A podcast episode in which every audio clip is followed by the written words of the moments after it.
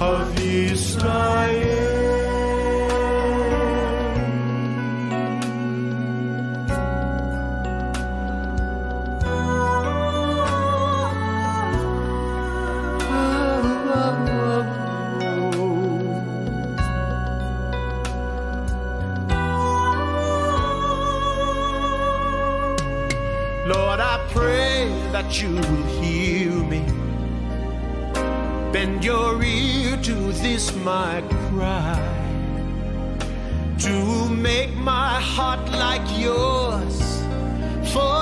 Israel.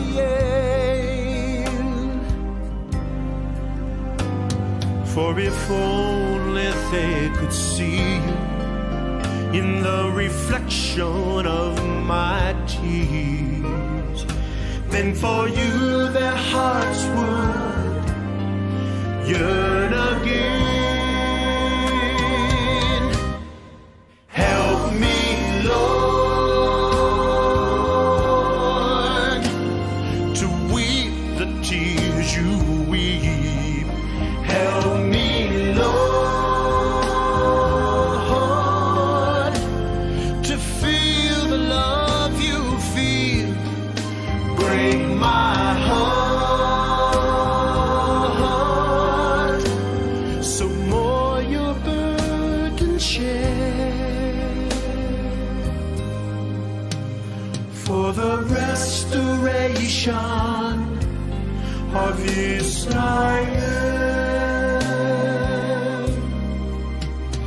For the restoration of Israel.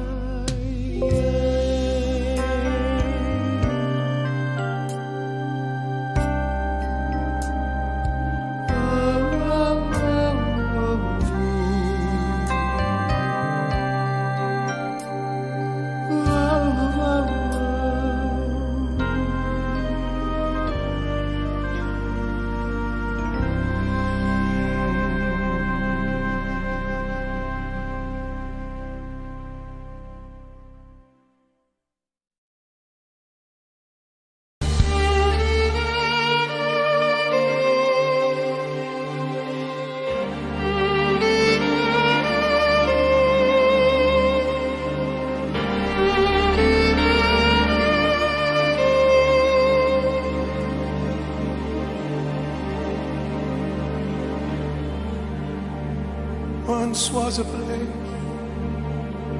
that I dwelt, made by man. Once was a place that I dwelt, made by man.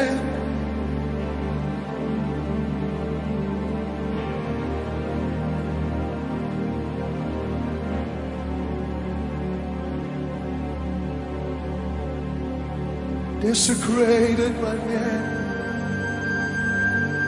came to his hand.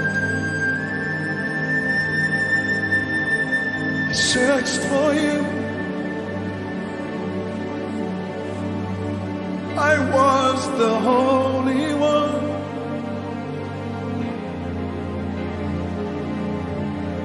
And they took my hand.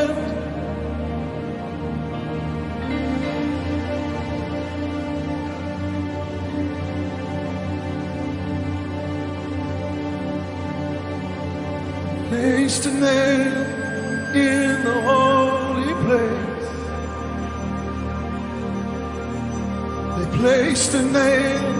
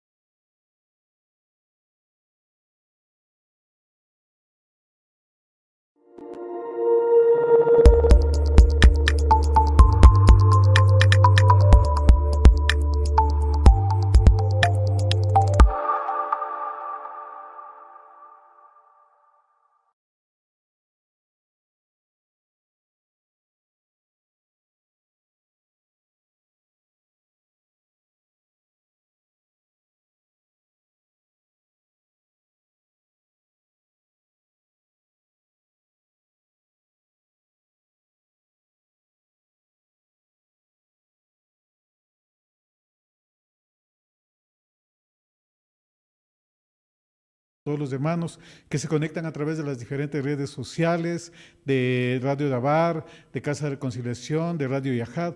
Un fuerte abrazo y esta semana estamos estudiando la parashá acerca de la vida de Sara, eh, y Sara, y la porción de hoy es un tema muy importante, es uno de los preceptos que están establecidos desde el inicio, que es acerca de que los padres tenemos responsabilidad de escoger cónyuge para nuestros hijos. Tenemos el modelo en la escritura, eh, nuestro padre también a, a, los creyentes, simbolismo de la novia, de la prometida, ¿verdad? Entonces, en el modelo bíblico, el padre siempre escogía al cónyuge, muy independientemente de lo que se acostumbra el día de hoy. Y vamos a ver algunos parámetros de ante todo qué nos dice la Torah respecto a este tema, porque si estamos haciendo Teshuvah, retorno al diseño original, retorno a los mandamientos, preceptos, estatutos, decretos, etcétera, etcétera, eh, también esto es parte de la Teshuvah es parte de vivir los principios por los cuales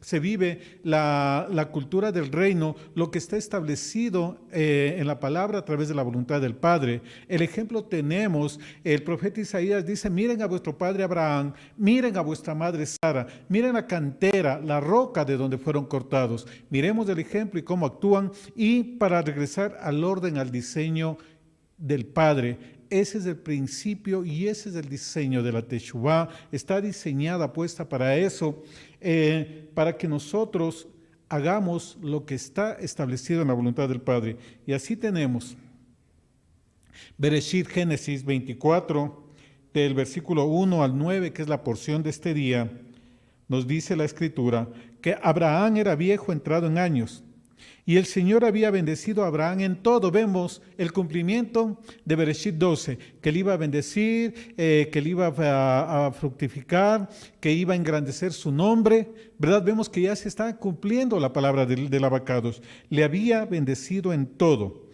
Y Abraham dijo a su siervo, el más viejo de su casa, eh, que era mayordomo de todo lo que poseía, te ruego que pongas tu mano debajo de mi muslo y te haré jurar por el Señor, el Elohim de los cielos y el Elohim de la tierra, que no tomarás mujer para mi hijo de las hijas de los cananeos, entre los cuales yo habito. Vemos aquí cómo, en primer lugar, eh, Abraham con su siervo Eliezer le hace un juramento y aquí el muslo es un eufeminismo, una simbología y, y, era que esta expresión se refería a que ponía la mano muy cerca, muy próximo sobre el órgano genital masculino. ¿Por qué este tipo de juramento, que era una costumbre ahí en el antiguo Medio Oriente? Un juramento muy fuerte, porque tenía que principalmente dos connotaciones de esto. El primero, se trataba acerca de, la descendencia, de perpetuar la promesa. Y otra también, en el órgano sexual masculino estaba eh, estaba la circuncisión, estaba el pacto. Es decir, era un juramento muy fuerte porque implicaba el pacto, la promesa para la simiente de Abraham. Y por eso este tipo de juramento, que es uno de los juramentos más fuertes eh, que hay, porque todos los juramentos eran, eh, tenían un simbolismo con ofrendas, etcétera, etcétera. Aquí fue ponerle la mano cerca, muy cerca, próximo del órgano sexual masculino. Y le dice algo muy importante, eh, un punto, el que jura en el nombre del Elohim del Todopoderoso de Shaddai. Y eso está estipulado en el libro de Devarim, de que los juramentos eh, eh, se deben hacer todo en el nombre del Señor. No se puede jurar por, cualquier otra cosa, sino únicamente en el nombre del Señor, porque eso eh, ligaba una responsabilidad de que no podía quebrantarse. Era un juramento que no iba a ser roto. Entonces, vemos aquí Primeramente, este precepto que lo encontramos más adelante, que ya lo vivía Abraham. Y otro punto, que no tome mujer de las cananeas. ¿Qué implica esto? El yugo desigual, lo mismo que se le instruyó a Moisés, ¿verdad? De que de las instrucciones a Israel, de que no forme yugo desigual, de que no tome eh, eh, mujeres de los cananeos, porque iban a pervertirse, iban a, practicar las, las malas costumbres que tenían, la idolatría y la perversión moral, la perversión sexual, esas tres cosas que tenía la región cananea.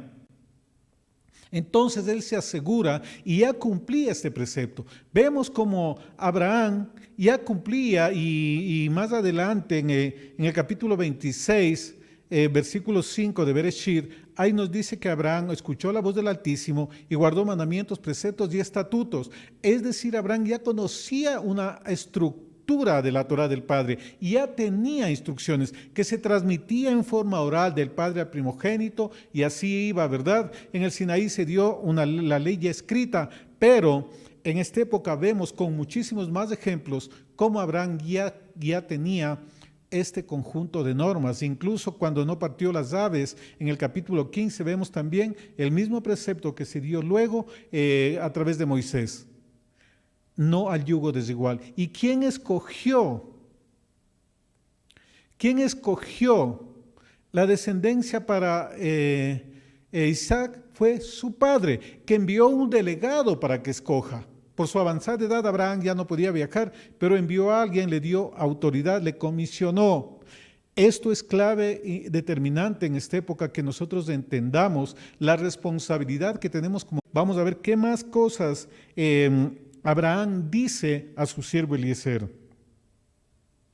versículo 4, si no querrás a mi tierra y a mis parientes y tomarás mujer para mi hijo Isaac, alguien de la familia buscó.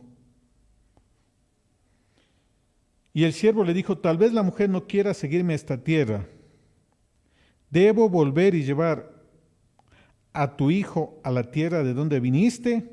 Y Abraham le dijo, guárdate de llevar allá a mi hijo ¿por qué Abraham no envió con Eliezer a su hijo Isaac? Porque recordemos, la semana anterior estudiamos en la parashá que eh, Isaac fue ofrecido como ofrenda, ¿verdad? Cuando se le pidió que lo sacrifique, cuando el Padre le estaba probando a Abraham. Entonces, eh, había sido consagrado al Señor. ¿Cuántos de nosotros consagramos a nuestros hijos? Lo presentamos al octavo día, los que regresamos tarde, lo presentamos luego más adelante, quizás cuando ya son adultos o eh, pasados de esa edad, pero fueron ofrecidos al Padre y nosotros debemos vigilar para que no estén en cualquier sitio, vigilando las amistades que tienen, bien, viendo las tareas, todo lo que gira alrededor de, de ellos, la interacción que ejerce con las demás personas. Debemos estar atentos. Abraham cuidaba esa santidad. Abraham cuidaba a su hijo, alguien que era neutral y que tenía la madurez y que buscó ante todo guía del Altísimo para que le muestre cuál debería ser la doncella que iba a ser la esposa para su, el hijo de su amo. Versículo 7. El Señor Dios de los cielos que me tomó de la casa de mi padre y de la tierra de donde nací, y me habló y me juró diciendo, a tu descendencia daré esta tierra, él mandará su ángel delante de ti y tomarás de allí mujer para mi hijo. Miren, por la promesa de que iba eh, Isaac a ser eh, eh, multiplicado era la continuación de la promesa de que la descendencia de Abraham iba a ser como las estrellas del cielo y como la arena del mar, si es que acaso se la podía contar. Entonces él cuidaba esa promesa de que no se contamine. El, el yugo desigual, ¿qué es lo que hace? Que contamina la promesa del Padre, puede dañar la promesa del Padre, puede sacarle de los caminos de santidad y obediencia a la Torah y llevarle al mundo a que desobedezca y que lleve una vida libertina. Habrá los padres, y vemos el ejemplo de nuestro padre Abraham, al cónyuge que iba a tener su hijo, la esposa del pacto para toda la vida. Él se aseguraba que a través de eso no se vaya a contaminar, no se vaya a dañar la promesa del Padre. Porque el yugo desigual afecta, una mala elección del cónyuge afecta la promesa, afecta lo que Dios ha determinado sobre alguien. Por eso este es uno de los temas. Los padres escojan cónyuge para sus hijos. Es una instrucción y aquí vemos un ejemplo, un testimonio de nuestro padre Abraham y tenemos como también el padre le trajo a Adán a su mujer. El padre escoge porque tiene ya em, la madurez, tiene el conocimiento, indaga más, ¿verdad? Ya tiene una experiencia de vida, ya tiene la, la madurez, etcétera, etcétera, para que pueda determinar quién es la persona adecuada.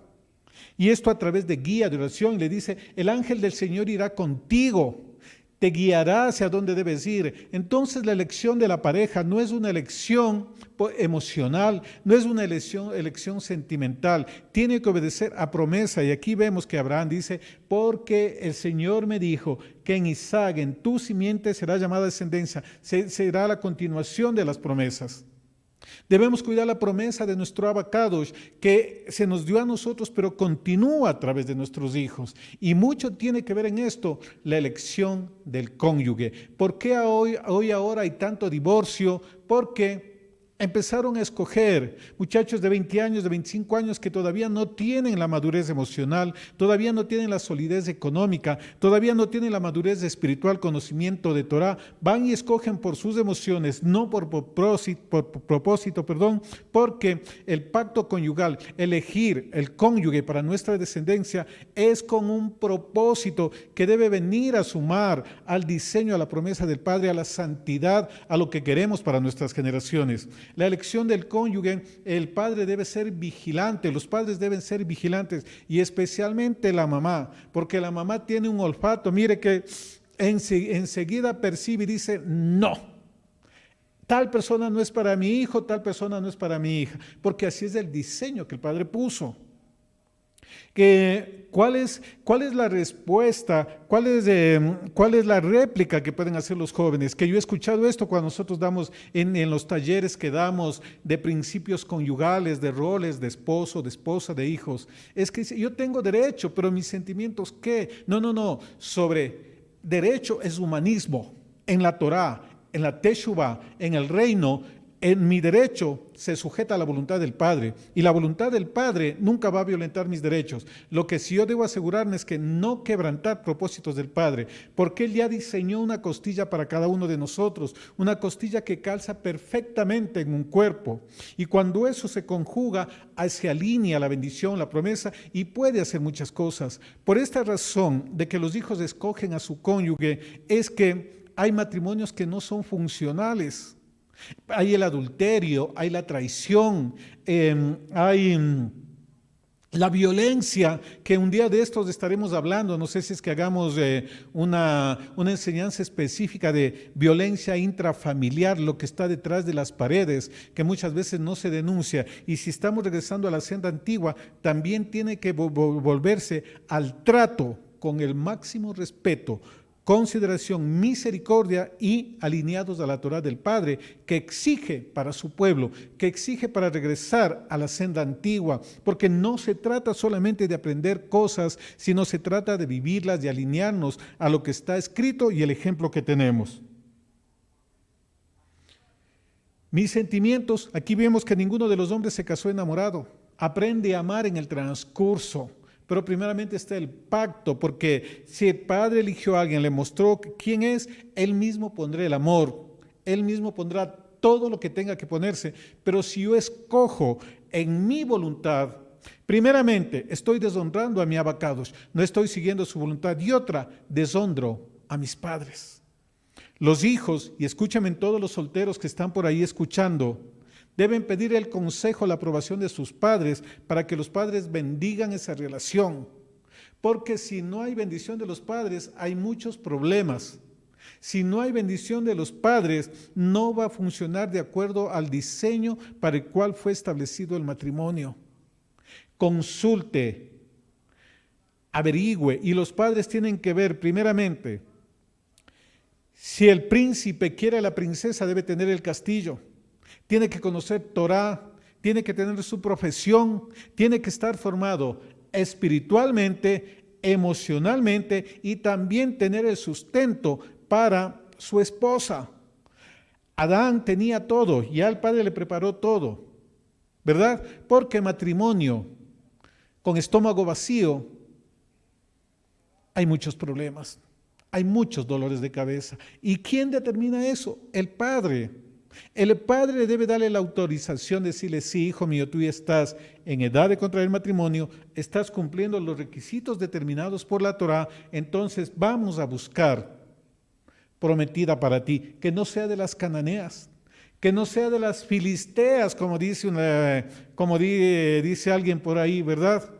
Ninguna filistea incircuncisa que se acerque a mi hijo, y tampoco ningún filisteo incircunciso que se acerque a las hijas del abacados, aquellas que guardan Torah. Porque cuando las hijas de la promesa van a ver el mundo, le pasa lo que le pasó a Dina, salen violadas, salen maltratadas, salen lastimados, salen burlados, etcétera, etcétera. Por eso debemos nosotros empezar como padres a cumplir este mandamiento de empezar y entrenar a nuestros hijos, formarles de que nosotros tenemos esa responsabilidad de escoger pareja para nuestros hijos, para nuestras hijas. Y, como hijos también respetar este principio de honrar padre y madre, porque si no se cumple este principio, no va a venir lo que las consecuencias de, de honrar al padre que son, que te vaya bien en todo y que tus días sean alargados sobre la tierra que el Todopoderoso te da.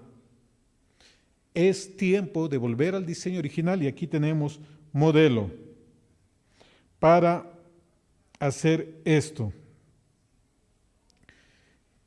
Isaac honra a su padre. Ismael no lo hace. Va, toma quien, quien quiere él. Vamos a ver otro ejemplo en la Torah, como también esta era una práctica que se hacía con nuestros padres, Abraham, Isaac. Génesis 27, 46, Bereshit 27, 46. Y Rebeca dijo a Isaac, estoy cansada, casti de la raíz kutz, que es pavor, fastidio, repugnancia. Sí, tengo repugnancia, tengo fastidio, tengo asco de vivir a causa de las hijas de Ed si Jacob toma mujer de las hijas de Ed, como estas de, las hijas de esta tierra, ¿para qué me servirá la vida? Su hijo Esaú ya había tomado mujeres de ahí. Y vemos claramente una línea de Isaac que deja que el padre escoja y otra línea de Esaú, de Roma, que escoge para sí.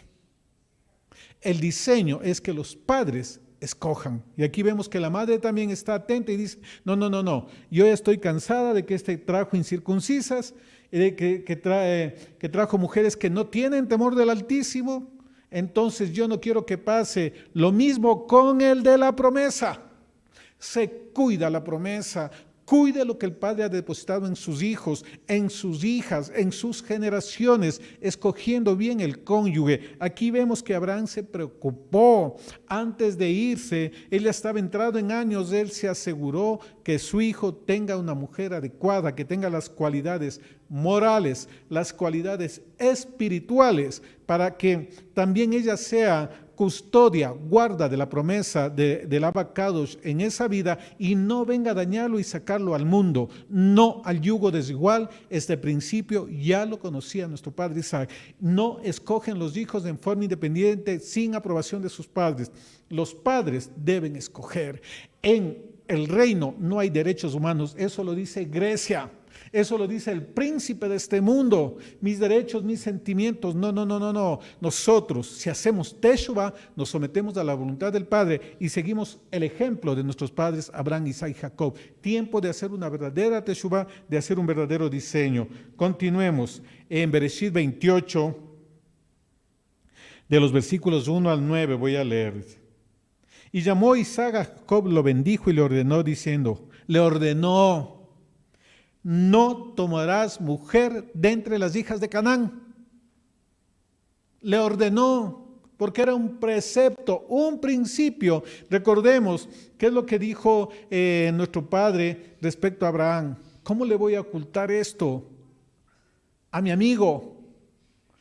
Si él habrá de enseñar a su descendencia que ande en justicia y juicio.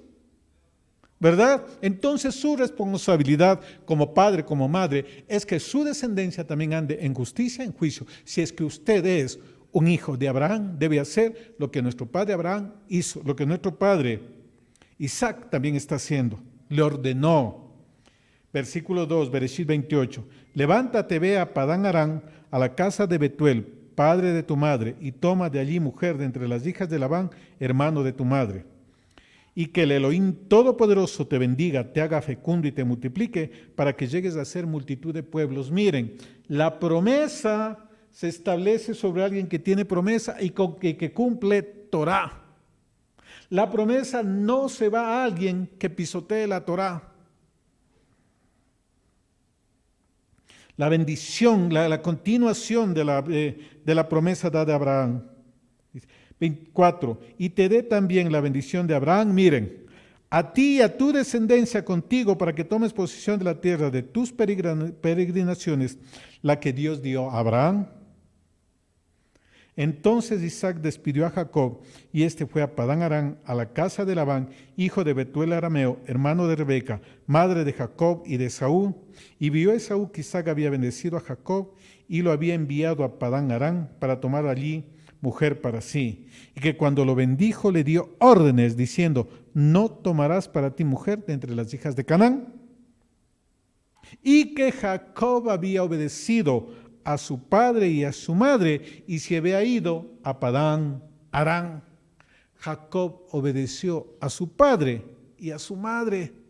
¿Dónde están esos hijos que obedecen a su padre y a su madre? ¿Dónde están esos hijos que van a acatar la dirección de sus padres para tomar cónyuge? Solteros, hermanos, amada familia, que esté en busca de su cónyuge, primeramente consulte con sus padres busque la dirección, porque ahí hay honra y le irá bien en todo y sus días serán alargados.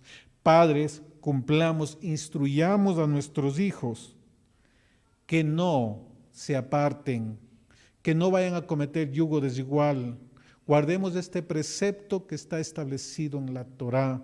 Aquí vemos que no hay yugo desigual y tenemos el testimonio como porque también hay, recordemos, en el libro de Devarim nos damba de mandamientos, preceptos, estatutos, decretos y aún testimonios que están en la Torah, que nosotros debemos estudiar, porque no solamente son lo que está establecido en el libro de Bereshit, en el libro de Baikra eh, y en el libro de Devarim, y en el de Babdar, está, eh, es también ejemplos de vida que nosotros podemos tomar instrucciones que están ahí como aplicación práctica de la Torah del Padre. Esto tiene que ver con honrar padre y madre, el que eh, ellos elijan la pareja de nosotros. Dejemos que aquel que ya tiene experiencia, que él sabe las cosas que son convenientes para nosotros, nos dé el consejo, la guía, la aprobación y la bendición en el tema de la... Eh, pareja que vamos a tener para toda la vida. Así se cerrará la brecha de divorcios. Así habrán matrimonios funcionales en pacto para toda la vida, conformes del diseño del Padre. Si nosotros hacemos teshuvah, la palabra divorcio ya no existe. Ahí firmes. No seamos como Esaú. ¿Qué hizo Esaú? Vio pues Esaú que las hijas de Canaán no eran del agrado de su padre Isaac y Esaú fue a Ismael y tomó por mujer, además de las mujeres que ella tenía, a Maalad, hija de Ismael, hijo de Abraham, hermana de Nabaiot. Tenía varias mujeres. Siguió la línea cainita de tener varias mujeres. La meditación de la Torah de hoy. Vemos el ejemplo. Abraham tomó cónyuge para su hijo. Isaac obedeció la instrucción de su padre está ahí un testimonio. Está también en esta porción de este día, no al yugo desigual. Cumplamos esos mandatos. Amada familia, Shalom, que la paz del Altísimo esté sobre sus vidas, que el Dios de Abraham, de Isaac y de Jacob los guíe, los proteja, que a los padres nos dé sabiduría para escoger, para mirar no solamente lo que miran nuestros ojos, sino mirar el corazón, para escoger de manera sabia, guiada por el abacados, al cónyuge de nuestra descendencia y los hijos, sometámonos a la voluntad del Padre si queremos ser bendecidos, prosperados y que nuestros días sean alargados sobre la tierra. Una teshuvah requiere renunciamiento a muchísimas cosas, pero como igual que con eh, Abraham que le pidió el sacrificio de Isaac, téngalo por seguro que el Padre no le va a quitar, el Padre siempre añade, porque es un Elohim de bendición, que se complace en bendición y que se complace y se deleita en establecer misericordia, especialmente sobre aquellos que le temen y guardan sus mandamientos. Shalom, amada familia. Eh, gracias a Abacados por permitir compartir con ustedes en esta tarde y les hacemos la invitación antes de cerrar esta transmisión a la Escuela de Fundamentos que abrimos el día de mañana, que va a ser clases online, para que usted pueda aprender varios, em, varios temas que son de debate como ley, gracias, Trinidad, eh, fundamentos espirituales de la alimentación, de Shabbat, de las Moedín, teología del reemplazo, etcétera, etcétera, cosas que son temas de discusión en estos días, los, los nombres, los verdaderos nombres, los nombres restaurables, cuáles son, porque hay diversas corrientes y a veces sin, sin conocimiento del idioma hebreo. Eh, les invitamos a que ustedes se inscriban para que forme parte de estas escuelas de entrenamiento. Es tiempo de formarnos. Teshuvah implica formación, implica instrucción en la Torah del Padre. Shalom, shalom amada familia en las diferentes naciones de la tierra, shalom a Radio Yahad, Radio Dabar y a nuestra amada familia de Casa de Reconciliación. Un fuerte, un fuerte abrazo a todos ustedes y regresemos al diseño del Padre. Los padres escogen cónyuge para sus hijos. Shalom.